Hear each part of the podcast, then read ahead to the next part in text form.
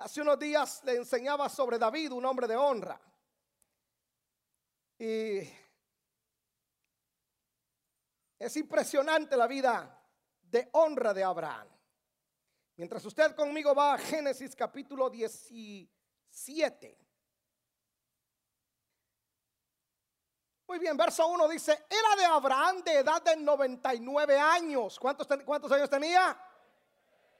A ver, ¿cuántos? Levánteme la mano a alguien que tenga 99. ¿En norma?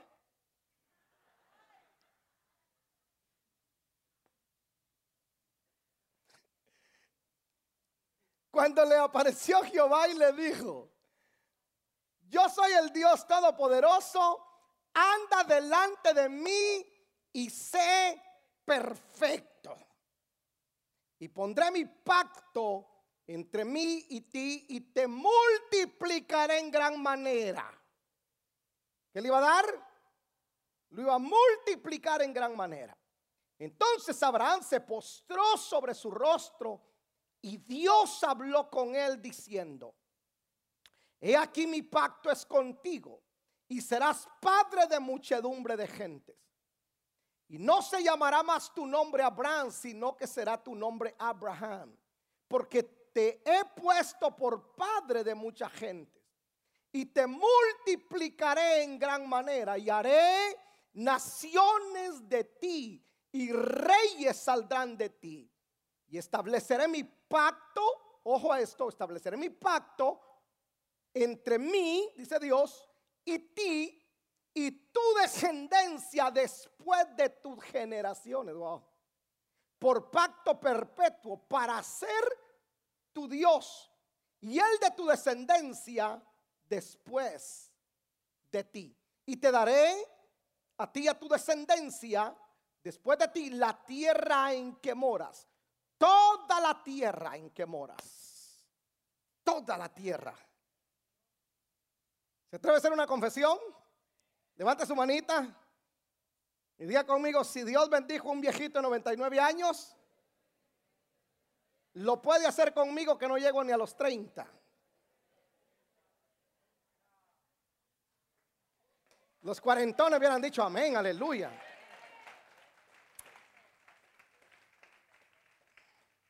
Hemos hablado sobre la honra todo este año. Básicamente, le dije el 31 que caminaremos en esa palabra. Nosotros tenemos que ser personas de honra, familias de honra, empresarios de honra. Hoy miraremos la vida de alguien que sí vivió para honrar a Dios. Abraham conocemos que es el padre de la fe o el amigo, inclusive el amigo de Dios. Dios dice, mi amigo Abraham. Son dos títulos que Dios le dio a Abraham. La verdad que la vida de Abraham es impresionante. ¿Cómo logró Abraham convertirse en el amigo de Dios?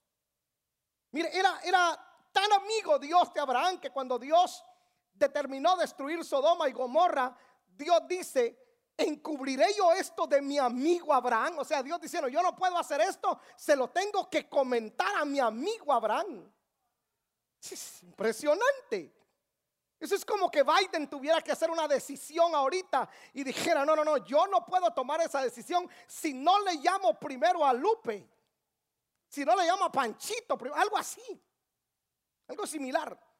Entonces dice, no, yo no puedo hacer eso, tengo que platicar con Abraham. Y Abraham comienza a negociar con Dios. Mira, si habrán 50, 40, 30, y Dios dándole esa, esa chance de negociar, al amigo de él. Hermano, ya ser amigo de Dios es, hermano, un rango impresionante. ¿Cuántos quisieran ser amigos de Dios? A ver, levántame la mano los que quisieran ser amigos de Dios. A ver, déjenme un segundo. ¿Quién hereda, el amigo o el hijo? ¿Ah? El hijo, ¿verdad? Entonces, Abraham era amigo, usted y yo somos hijos. Pero esto es impresionante que Abraham dice, mire, el amigo de Dios. Abraham llegó a ser tan rico, pero tan rico, yo revisando la escritura, la Biblia dice, y Abraham era riquísimo en extremo. O sea, Bill Gates y todos los millonarios del mundo metiéndolos en una licuadora sacaban la mitad de Abraham. Porque para que la Biblia diga que el hombre era riquísimo, hermano, era tan rico que la tierra no daba abasto para los ganados de Abraham. Eso es, impresionante. Ahora, ¿cómo Abraham llegó a estos niveles? ¿Cómo Abraham llegó a ser tan próspero? Y uno dice, bueno, pero eso es Abraham. Hasta la fecha, hoy hay una nación tan bendecida como Israel. Tan bendecida en extremo. Israel, hermano, es tan próspero que hablando con una maestra, una judía argentina, me dice, pastor, nosotros los judíos hemos hecho retroceder al desierto un 40%. Hemos fructificado, hemos hecho que el, que el desierto produzca fruto. Y ella lo decía con una pasión impresionante. Somos una nación próspera, me dice. Somos una nación militarmente poderosa. ¿Y desde cuándo Israel se convierte en Estado? 1948 que Israel lo declara en Estado. Nosotros tenemos nuestros países que se independizaron de España en el 1821, 200 años de independencia. Y todavía no nos hemos convertido en una en naciones económicamente prósperas. Yo estaba hablando con el secretario del presidente de Guatemala, eh, el, que estuvo anterior del que está ahorita, y me dice, pastor, acabamos de venir de una reunión de Israel. Nos reunimos con el primer ministro y él está tan agradecido que Guatemala movió su embajada después de la de Estados Unidos, movió su embajada de Tel Aviv a Jerusalén. Estamos tan agradecidos, dice, le dice el primer ministro, y le dice al presidente, ¿qué quieres que haga por tu nación? ¿Quieres que te reconstruya las carreteras? ¿Quieres que te reconstruya el país? Una nación de 8 millones de habitantes del tamaño de Nueva York le está diciendo a una nación mucho más grande que ellos, mucho con mejores tierras que ellos. Guatemala tiene mejores tierras que Israel, es más grande en territorio, más grande en población. Y esa nación pequeña le está diciendo, Israel está diciendo a Guatemala, ¿quieres que te reconstruyamos el país? Y dice, ¿cómo así? ¿Cómo es que lo han logrado? Sencillo, Abraham hizo un pacto con Dios. Ahora, ¿qué tiene que ver la vida de Abraham con nosotros los gentiles? Quiero que vaya conmigo a Gálatas capítulo 3, su verso 6.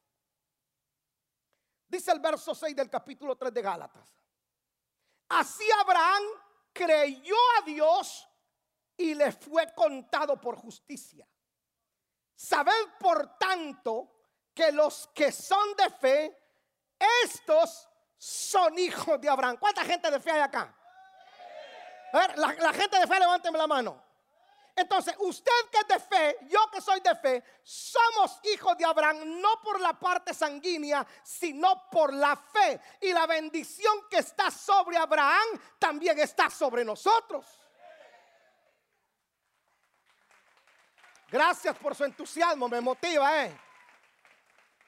Verso 8, y la escritura previendo que Dios había de justificar, ojo, que había de justificar por la fe a los gentiles, dio de antemano la buena nueva a Abraham diciendo, en ti serán benditas los venezolanos, los colombianos, los mexicanos, los centroamericanos. Ahí en el paquete Génesis 12 dice, y serán benditas en ti todas las familias de la tierra, los Pérez, los Sánchez, los Castillo, todas las familias. Le voy a dar la otra parte del verso para que usted se motive más. De modo, dice, dice Pablo a los Gálatas, de modo que los que son de la fe son bendecidos con el creyente Abraham. Entonces usted dice, uy, es que es bendecido porque es judío. No, usted no se, se, necesita revelar esto. Usted es bendecido porque usted es descendiente de Abraham por la fe. La bendición que hay, que hay sobre Abraham está sobre usted, sobre su tierra, sobre su familia. Por lo tanto, a partir de usted no habrá quien mendigue pan, no habrá quien ande en miseria, no habrá quien ande descalzo, no habrá quien ande en hambruna. Vamos, alguien tiene que tomar esta palabra. Alguien tiene que tomar esta palabra. ¿Cómo ¿Cómo Abraham logró cautivar el corazón de Dios? ¿Cómo Abraham llegó a tener esta relación con Dios? Primero, Abraham era un hombre de pacto. Abraham era un hombre de pacto. Génesis 17, verso 9 al 14 dice, dijo de nuevo Dios a Abraham, en cuanto a ti, ojo, guardaré mi pacto. Tú y tu descendencia. ¿Quiénes tenían que guardar el pacto? Abraham y la descendencia. Después de ti, por sus generaciones. Este es mi pacto que guardaréis entre mí vosotros y tu descendencia después de ti. Será circuncidado todo varón de entre vosotros. Circuncidaréis pues la carne de vuestro prepucio y será por señal del pacto entre mí y vosotros. Y desde de edad de ocho días será circuncidado todo varón entre vosotros por vuestras generaciones. Ojo pues, ojo pues. El nacido en casa, el comprado por dinero a cualquier extranjero que no fuera de tu linaje. Debe ser circuncidado el nacido en tu casa, el comprado por dinero, y estará mi pacto en vuestra carne por pacto perpetuo. Primero, Abraham era un hombre de pacto y el acto de la circuncisión no era solamente el rito de cortar el pene o parte del pene, sino que era la señal de que no adorarían a nadie más, que nadie más ocuparía el lugar que le correspondía a Dios. Dios iba a ser primero en ellos. Él tenía que ser el primero en todo. Caminarían en obediencia. No solamente Abraham, sino sus hijos, los que estaban junto a él, sus empleados. Todos caminarían en pacto con Dios. Todos, porque le dice, mira, tú, tu hijo y los que trabajan para ti tienen que caminar en pacto. Mira, es impresionante que Dios probó la lealtad de Abraham al para cumplirle su palabra cuando le pidió que sacrificara a su hijo Isaac, el hijo de la promesa. Y Abraham lo llevó a la montaña para sacrificarlo. Estuvo dispuesto para sacrificarlo. Toma Isaac a tu hijo y ofrécemelo. Isaac fue con él. Y estuvo dispuesto allí. Isaac fue circuncidado también. Todo lo contrario del sacerdote Elí. Hay, son dos extremos. La descendencia de Abraham caminaron en pacto con Dios y obedecieron a Dios. Los hijos de Elí, dice la escritura en primera de Samuel 2:12, dice, los hijos de Elí eran hombres impíos y no tenían conocimiento de Dios, pero eran los hijos del sacerdote. O sea, eran hijos del diácono, pues. Eran hijos del líder. Eran hijos del mentor. Eran hijos del corista, de la corista, del músico. ¿Sí, ¿Sí me explico? Y ahora los hijos del sumo sacerdote no sabían quién era Dios. Todo lo contrario de Abraham en, el, Génesis 18, 19 dice, porque yo sé que mandará a sus hijos y a su casa después de sí que guarden el camino de Jehová haciendo justicia y juicio para que haga venir Jehová sobre ellos lo que ha hablado sobre él. ¿Conocía el trabajo Dios de Abraham? Sí. Dios le dice al sacerdote Elí, yo había dicho que de tu casa iban a, iban, iban a haber siempre sacerdotes, pero tal cosa yo no haga, porque tus hijos son impíos. Lo contrario con Abraham dice, yo sé que él va a mandar a sus hijos que guarden el pacto. En otras palabras, Isaac no tenía alternativa, no choice. Mire, papito, aquí se sirve a Dios. Ay, papá, pero es que yo no quiero ir a la iglesia. Hoy juega el Barça. No, usted va a la iglesia.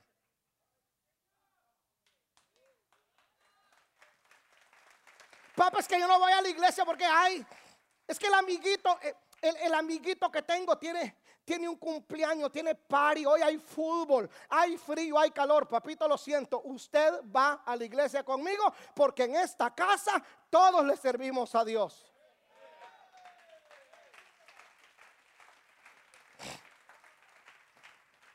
A veces nosotros seremos puestos a prueba también cuánto amamos a Dios si lo amamos por encima de nuestros propios hijos.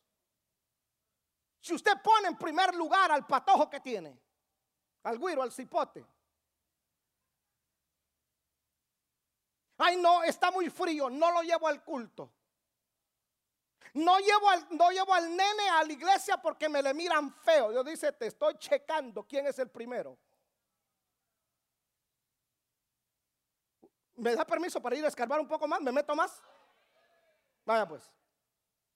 Seremos puestos a prueba si ponemos por si ponemos primero los deseos, los caprichos, los berrinches de nuestros hijos que la voluntad de Dios. ¿Cuántos padres son gobernados por los caprichos de sus hijos? ¿Cuántos padres dejan que sus hijos hagan lo que se les da la gana?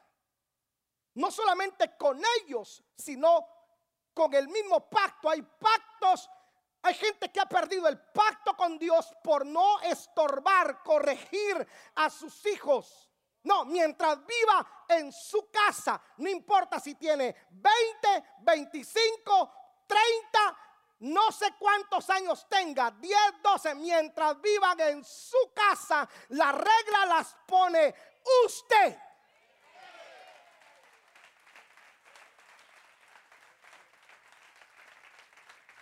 Hay pastores que se me va la niña, un bill menos que pagar.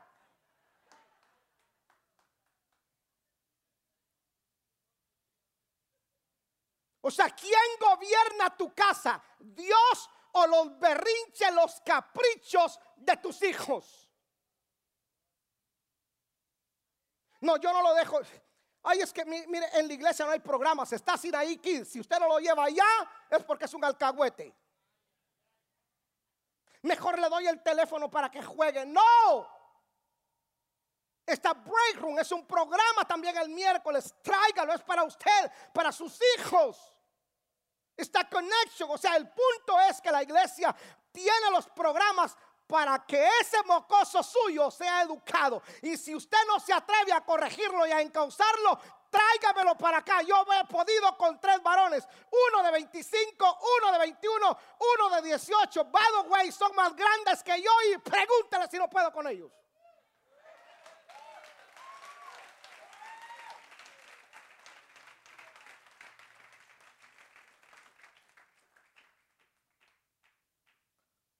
Easy.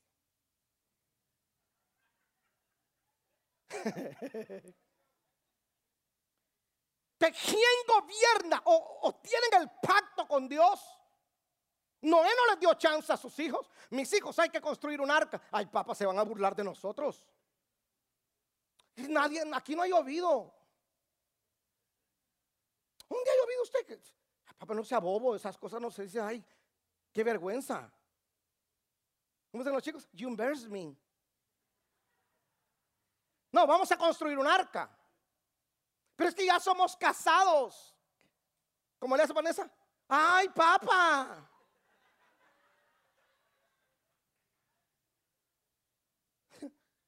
No, vamos a construir el arca. Y carga la madera.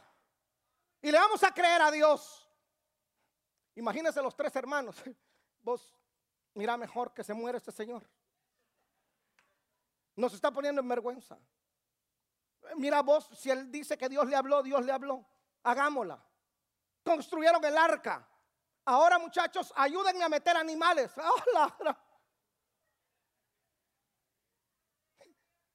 Si meterlo a usted al reino me está costando, imagínense aquello meter animales.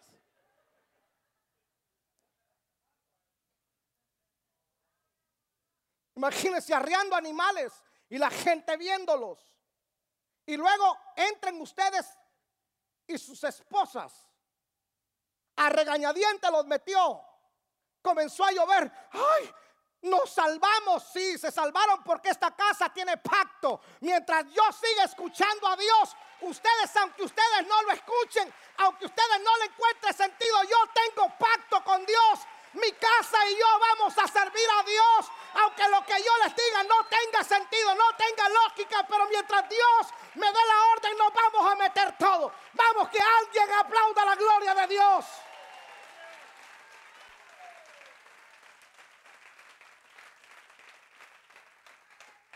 Josué no le dejó chance a sus hijos. Josué dijo, todos pueden servir al que quieran, pero esta casa sirve a Dios. Hay pacto. Elí no, Elí comenzó a alcahuetear a sus hijos y terminó desnucado. Paréntesis, si no corriges a tus hijos y no los metes en el pacto, un día te van a desnucar también.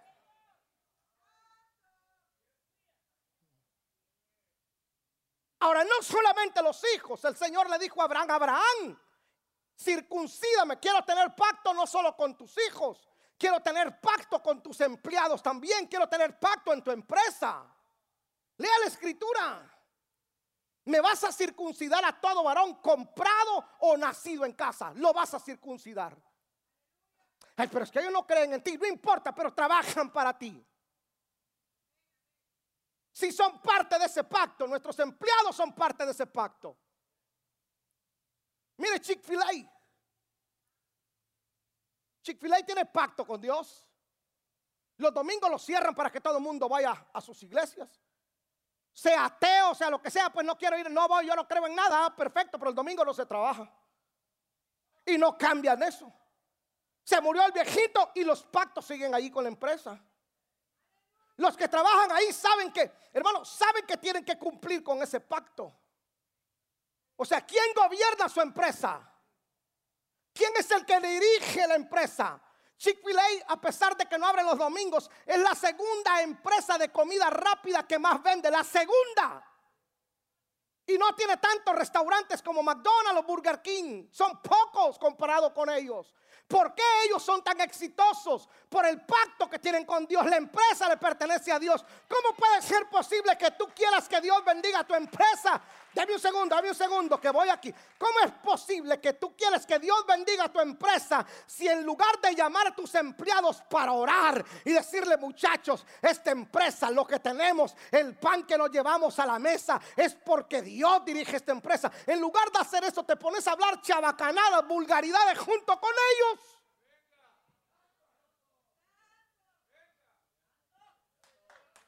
En lugar de decirle, muchachos, vengan, te pones a andar mandando tontos.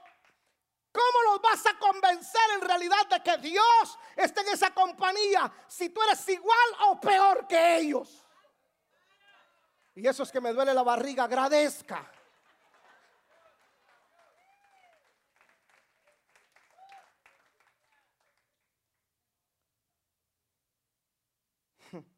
No, señores, aquí se sirve a Dios, le dijo. Mira el ganado cómo se ha multiplicado. Es porque esta compañía tiene pacto con Dios.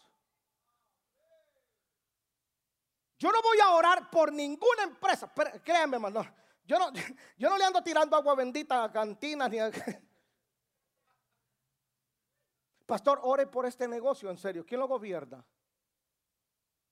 Aquí había una persona que hace tiempo me dijo, mire pastor, tengo un taller mecánico, ¿puede orar por el taller? Por supuesto, yo fui a orar por él. Y cuando entré al taller, con lo que me comencé a ver son un montón de pósters de mujeres desnudas. Yo me senté ahí, pues obviamente.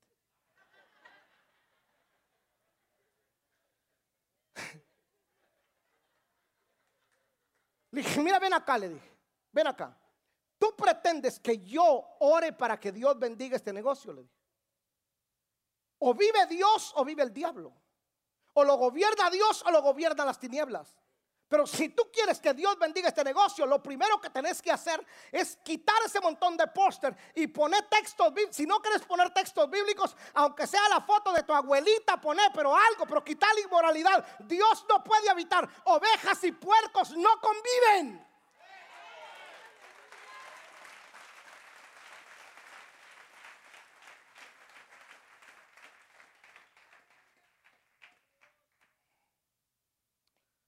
Déjeme retroceder un poquito. Entonces, Abraham, quiero tener pacto contigo.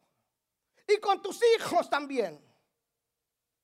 Mire, era tanto el pacto que Abraham se cuidó tanto que le dice a Eliezer, quiero que vayas y le busques esposa a mi hijo Isaac, pero no quiero que le busques, júrame, le dijo, que no le vas a buscar esposa de las hijas de los cananeos, no quiero que se mezcle con ellos. Quiero que vayas a mi tierra y a mi parentela y me traigas una de mi sangre y se case mi hijo Isaac con... No escogió cualquier escoba con falda.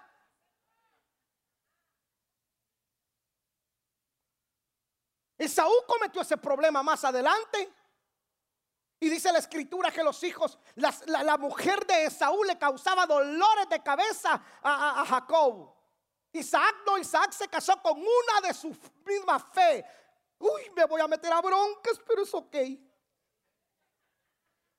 ¿Cómo es posible que usted le permita a su hijo, a su hija, mezclarse con alguien que no es de su fe? Pero es que se aman. Entonces lo que dice la escritura no importa. Lo que importa es el amor y los principios. ¿Qué dice la escritura? ¿Qué comunión tiene la luz con las tinieblas? ¿Ah? Yo no quiero, hermano, cuando Elí, e, e, Elí tenía como unos 18 años, creo. Me presentó, no, sí, más o menos, me, presentó una novia. Y yo como buen suegro le escaneé.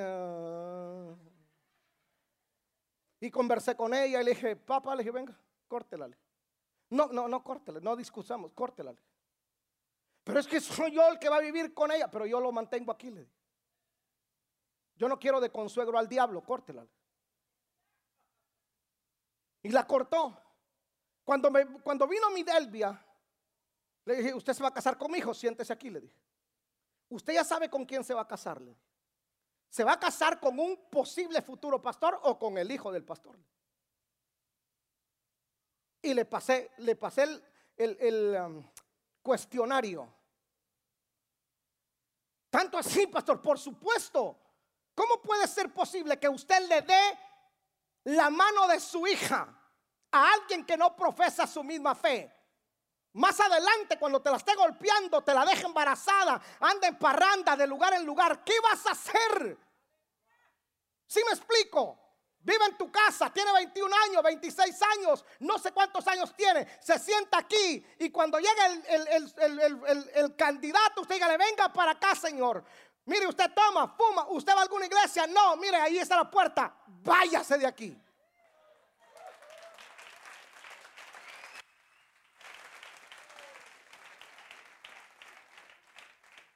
Mejor sigo porque esto se pone muy intenso.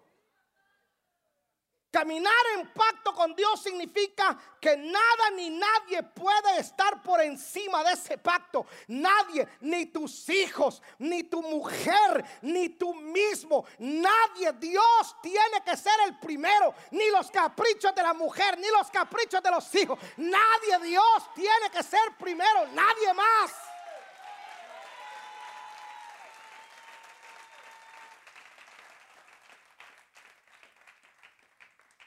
Algunos pretenden quedar bien con otras personas y mal con Dios.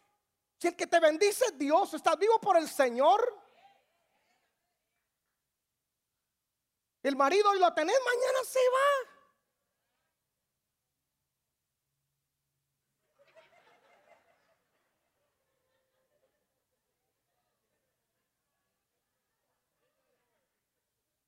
Ah, levante sus manos al cielo. Diga conmigo, mi familia mi empresa y yo caminaremos en pacto con Dios. Amén.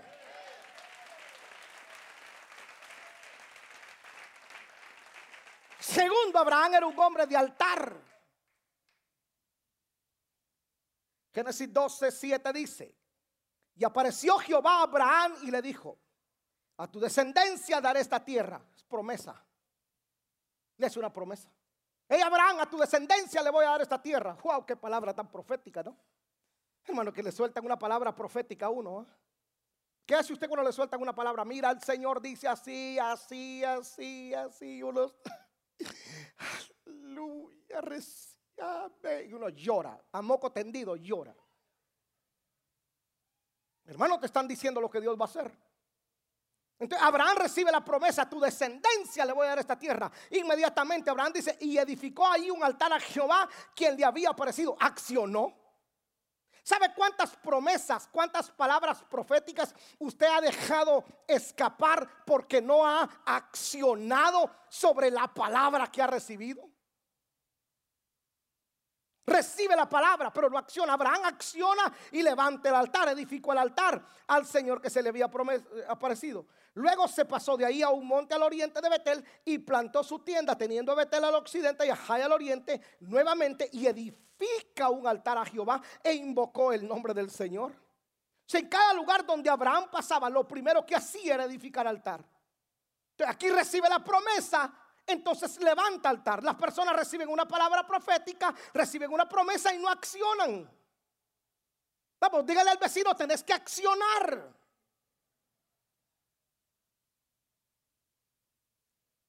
Lo que pasa es que hemos nosotros cambiado el rol del altar.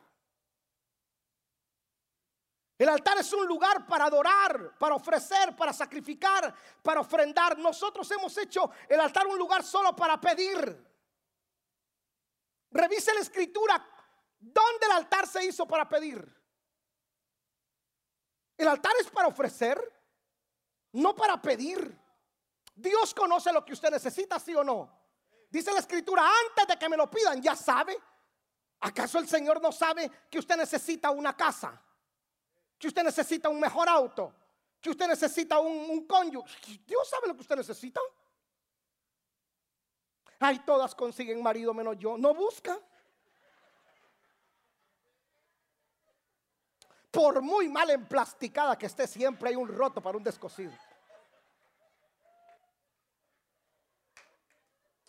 Quiero una casa. Usted dice, ay, no creo que el Señor me dio una casa de cinco cuartos con piscina. No, yo no creo. No. Que no. Si es dueño de la tierra, no te va a dar una casa.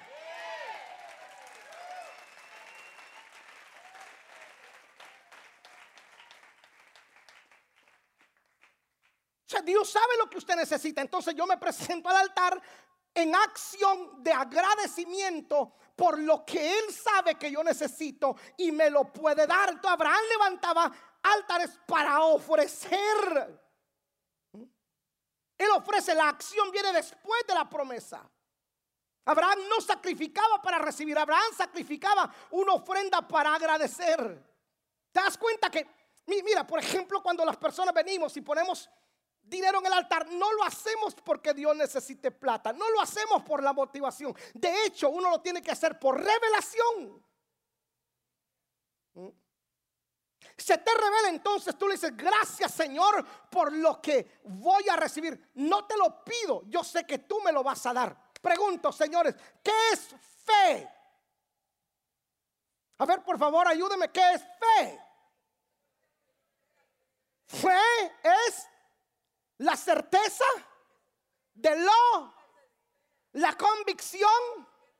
Entonces me presento con mi ofrenda al altar, no a pedir, me presento porque yo sé que lo que yo necesito Él lo tiene y entonces le agradezco. Oye, pero ¿por qué le agradece si no lo ha recibido? No, es que yo soy gente de fe y entonces yo tengo la convicción, estoy convencido de que lo que yo necesito lo voy a recibir antes de que este año termine. Yo lo voy a tener. Esos son accionares de fe. La certeza, estoy seguro, no dudo.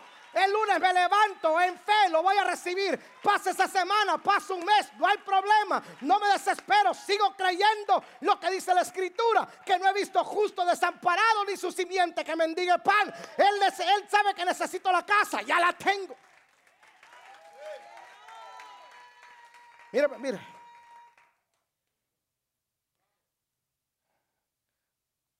A ver, levántame la mano los que necesitan casa.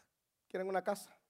A ver, mantenga su mano en alto, de veras, pero que de veras, pero de veras que quieren casa, casa, casa. Levante la mano, levante la mano. Ok. Ahí, manténgala ahí. Usted ya sabe qué casa necesita. ¿Ya, ya la pensó? Ok yo que usted la fuera a caminar. Yo la voy a caminar y me, uy, qué casota la que me va a dar el Señor. Uy, ya está. No es tuya, no, ya está. Pero no tenés el down payment, no, ya está.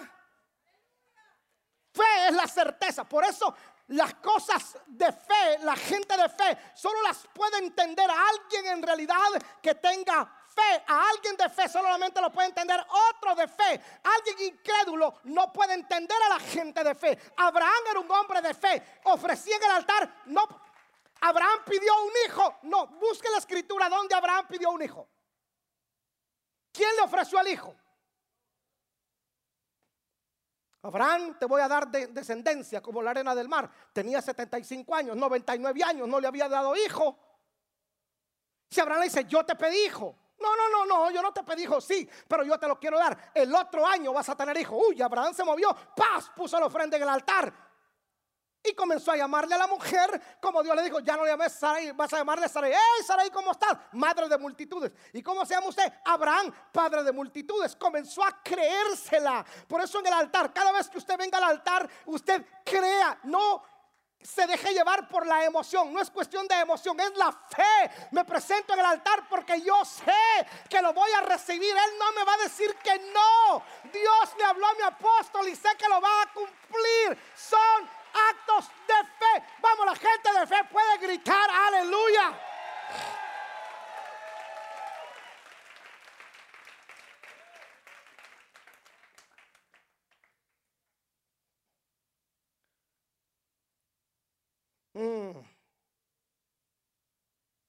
Aprendido a ofrendar y a dar mis primicias, mis diezmos, no por necesidad, no por recibir. Sé que eso viene como consecuencia. Yo lo hago por agradecimiento, por, porque ya lo recibí. Por ejemplo, cuando comencé a pactar por este templo, ni siquiera negociando lo estaban. Entonces, ¿se recuerda, Norma, el rótulo que pusimos en la pared?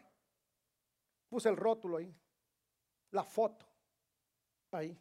La puse ahí, hermano, en la pared. Y todo el mundo llegaba ahí acá, nuestro nuevo templo. Profetizando. Y cuando entramos aquí, Uh, dije yo, ya se hizo. El otro templo que se tiene que construir, ese ya está aquí y ya está aquí. Y la plata, eso no es mi problema. 21 años, nunca me he ido a acostar preocupado por plata en el ministerio. Nunca, jamás. No es mi problema. ¿Cómo no es su problema? Para nada. Porque yo me voy a meter a problemas si el dueño del oro y de la plata me dijo que le construya templo y él proveerá para que haya casa para él. Si me explico? Yo soy gente de fe porque soy descendiente de Abraham.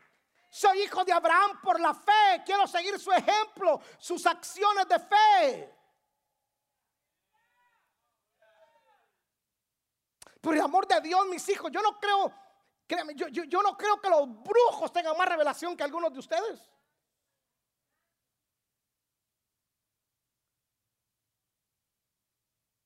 Yo no creo que los, los que creen en brujería tengan más, más revelación con respecto a los altares, a las ofrendas en los altares que los evangélicos.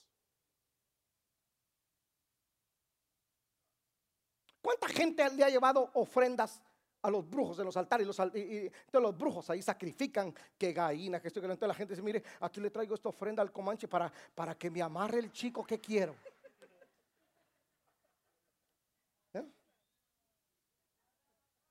¿No escucha usted eso que dice? No, es que porque le hicieron un su amarre. ¿Eh? Y le presentan ofrendas al diablo. Halloween es cuando más niños se pierden. Ofrendas de sangre al diablo. Ah, pero los evangélicos, los cristianos, solo plata son, que solo plata somos. En el mundo era plata. Los brujos y los hechiceros presentan ofrenda porque ellos saben, hermano, ellos saben, para mal, pero ellos saben el poder que tiene una ofrenda.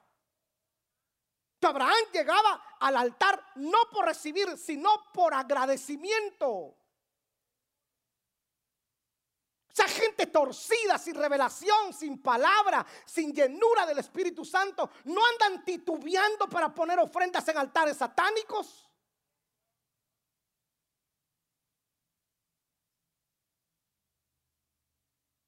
Uy, hermano. Esto se pone bueno. Porque Abraham en el altar ofrecía lo mejor. Cuando usted mira Génesis 22, del 1 al 2, estuvo dispuesto a ofrecer a su único hijo. ¿Cómo Dios no lo iba a enriquecer?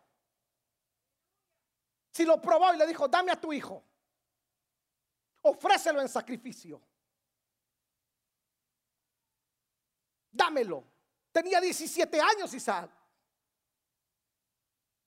No me digas que eso no dolía.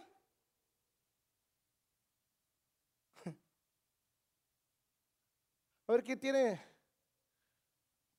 ¿Es tu primer hijo? ¿Quién tiene un, solo hijo? Levanta la mano al que tenga un hijo. Un solo hijo. Un solo hijo. Una sola.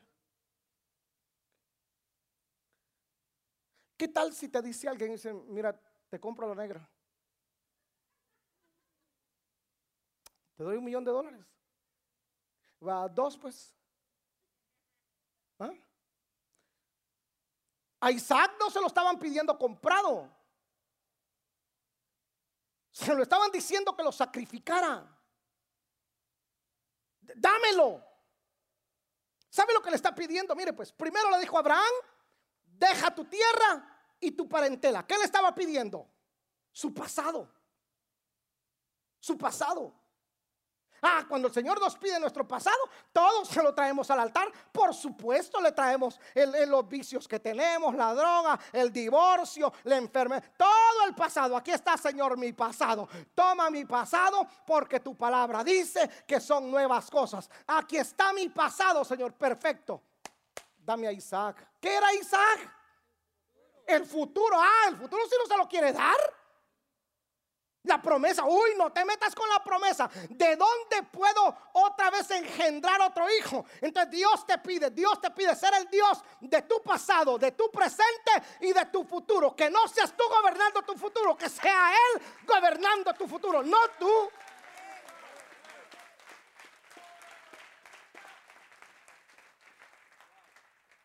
Por eso es que nos resistimos a traer lo mejor al altar. El pasado nosotros se lo entregamos muy galán. Uy, vamos al encuentro y le entregamos el pasado al Señor. Y venimos del encuentro, aleluya, drogas, alcohol, nunca más soy libre. Y eso que me ataba, esa bruja que me tenía amarrado allá en Guate, ya se deshizo ese amarre, ya no te gusto, soy libre.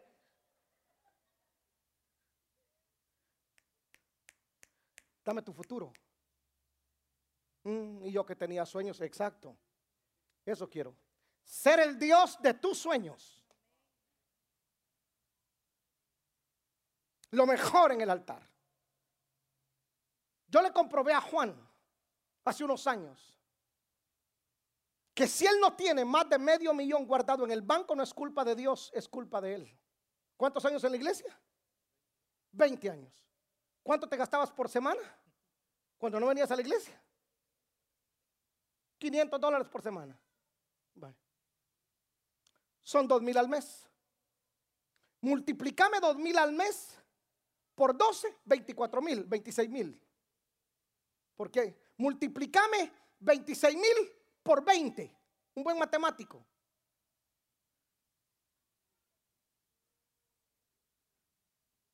¿Cuánto?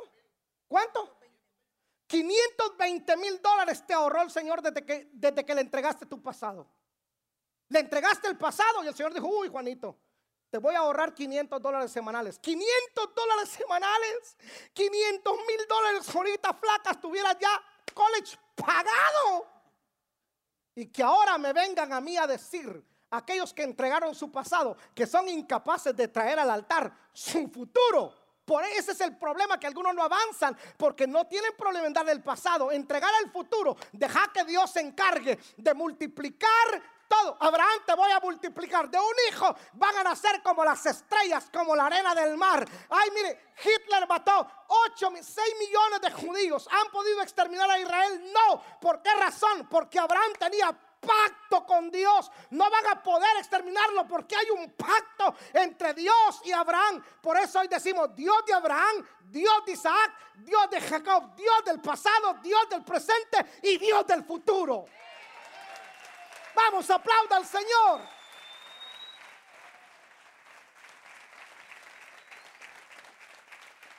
Uy, hermano.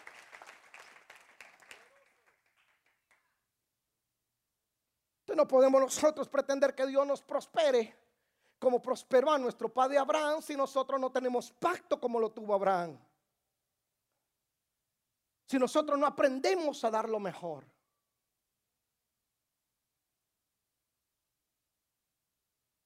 ¿Cómo veo yo esto? Yo solo lo veo en dos personas, en dar lo mejor, en el altar. Abraham, que dio su único hijo, y a Dios que entregó a Jesús. Solo dos. ¿Por qué, señores, no imitar la fe de un hombre? Como Abraham. ¿Qué tan difícil es? ¿Será que nos tienen que motivar siempre para que nosotros entendamos lo que es la revelación del dar? Yo te puedo motivar, pero no se debe de dar por motivación. Se debe de traer al altar lo mejor por revelación. Entre comillas, ¿sabe cuántos sicarios del Evangelio, cuántos zánganos, salteadores, sinvergüenzas andan en las iglesias evangélicas sacándole plata a la gente porque son muy buenos motivadores. Entonces hay un montón de cristianos que les gustan que los motiven para dar. Mira, si tú das mil, el Señor te va a dar cien mil. Uy, ese es un negociazo, ¿verdad? Como dicen en Colombia, son unos tracaleros. Un negociazo. Yo traigo al altar lo mejor, no porque tenga la intención de que Él me lo multiplique. Si no me lo multiplica, ¿cuál es el problema? Yo lo traje por una actitud de honra. Quiero honrarlo a Él. Con solo que dio Jesús, perdonó mis pecados. Mira cómo me tiene. Es más que suficiente. ¿Qué le puedo negar yo al Señor? Si dio a Jesús, ¿qué más no te puede dar por el amor de Dios? Dio a Jesús. Ay, Señor.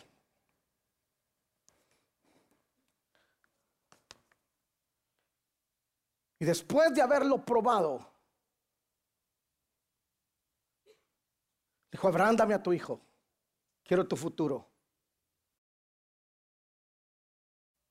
Tus empleados aprenden, aprendieron de que somos gente de pacto. Tú y yo tenemos pacto, Abraham. ¿Usted cree que los que, los que trabajaban con Abraham no eran bendecidos? Por supuesto. Si caminar con una persona que tiene pacto con Dios, tú estás garantizando que te va a ir bien. ¿Me permite fanfarronear un poco? ¿Me permite? Usted caminando conmigo, usted, está condenado a que le va a ir bien.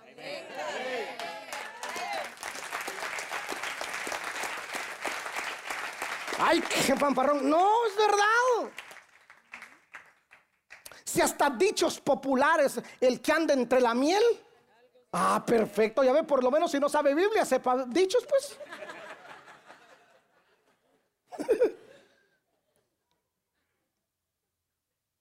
Tengo pacto con Dios, voy a caminar con Dios. El Señor, Él es mi Dios, mi Salvador. Yo no, no tengo no tengo sed de ser famoso, moría esa onda. No tengo estoy fuera. Yo quiero agradar a Dios. Camino, hago estos altares no por plata. Señores, créame lo que no nos no nos falta nada. Somos una iglesia próspera. Yo no necesito motivar para que la gente de plata aquí. La gente está extremadamente bendecida. ¿Sabe por qué levanto altares? Porque yo entendí el poder que tiene la ofrenda en un altar. No, que eso no es de Dios, que no hay pacto. Mire, no importa si aquellos no quieren creer, yo creo. A mi, a mi papá Abraham le funcionó. El Dios de Abraham es mi Dios también. Dios es de ayer, de hoy y de mañana. Lo hizo con él, lo va a hacer con conmigo también. Ahora concluyo con esto. Concluyo con esto. Abraham toma a su hijo y lo trae al altar y lo amarra. 17 años Isaac. Y levanta el cuchillo. Abraham lo iba a matar. No era que usted no crea que Abraham estaba. ¿Lo mato o no lo mata? Era su único hijo. ¿Se recuerda cuando usted tuvo su primer hijo? ¿Se recuerda? ¿Se recuerdan tan chiquitos? ¿Va que uno se los quiere comer a besos? Es que son una bolita así, hermano, los qué cosita tan dulce. Luego tiene 17, 18, 20 años, 21 años, y ¿por qué no me comí este desgraciado? Dice uno.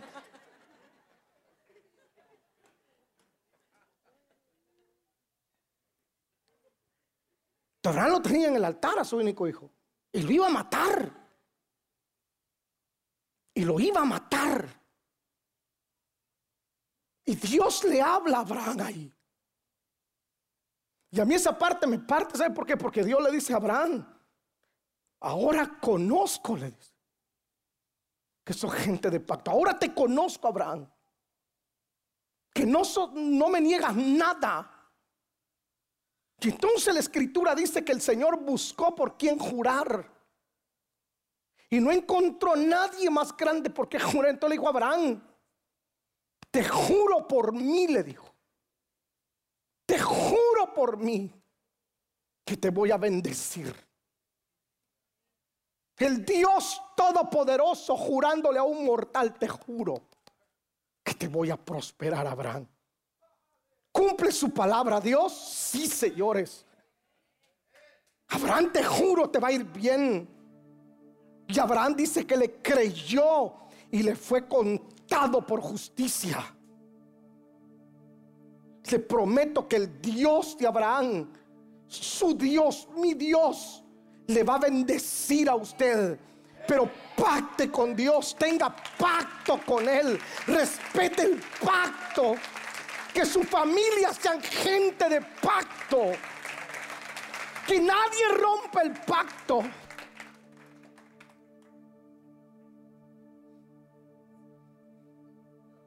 Nadie.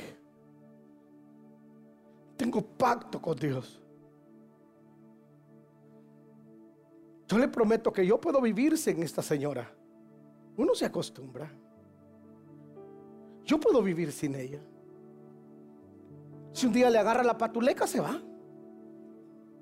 O ella sin mí. ¿Usted ha escuchado que dice, sin mí no puede vivir? No, si no es tu oxígeno. Es solo carne. Yo puedo vivir sin ella. Y la voy a extrañar un tiempo. Voy a llorar un tiempo. Tiempo.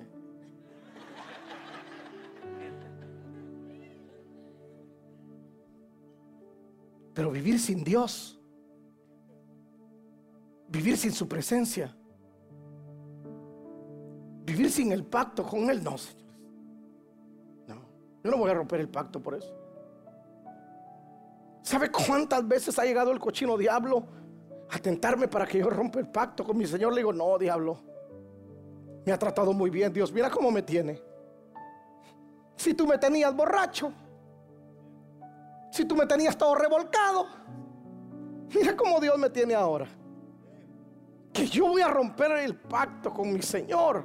No. puedo vivir sin Él.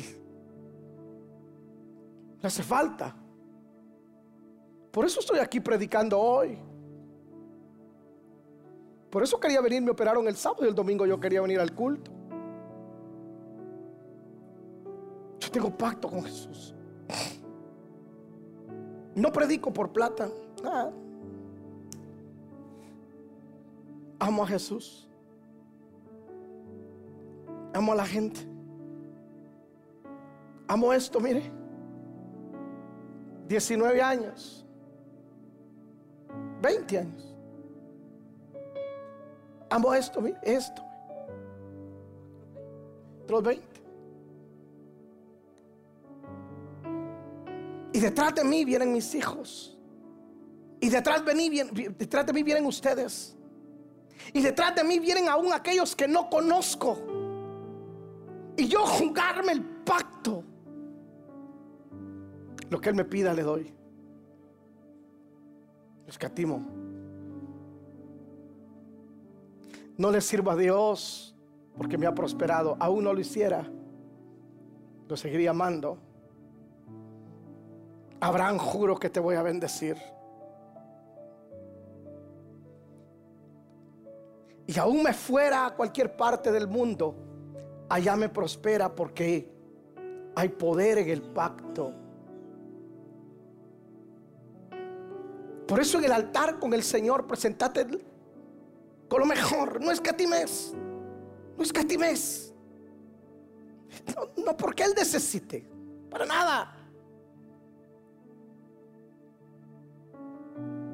Levanta tus manitas y adora su presencia.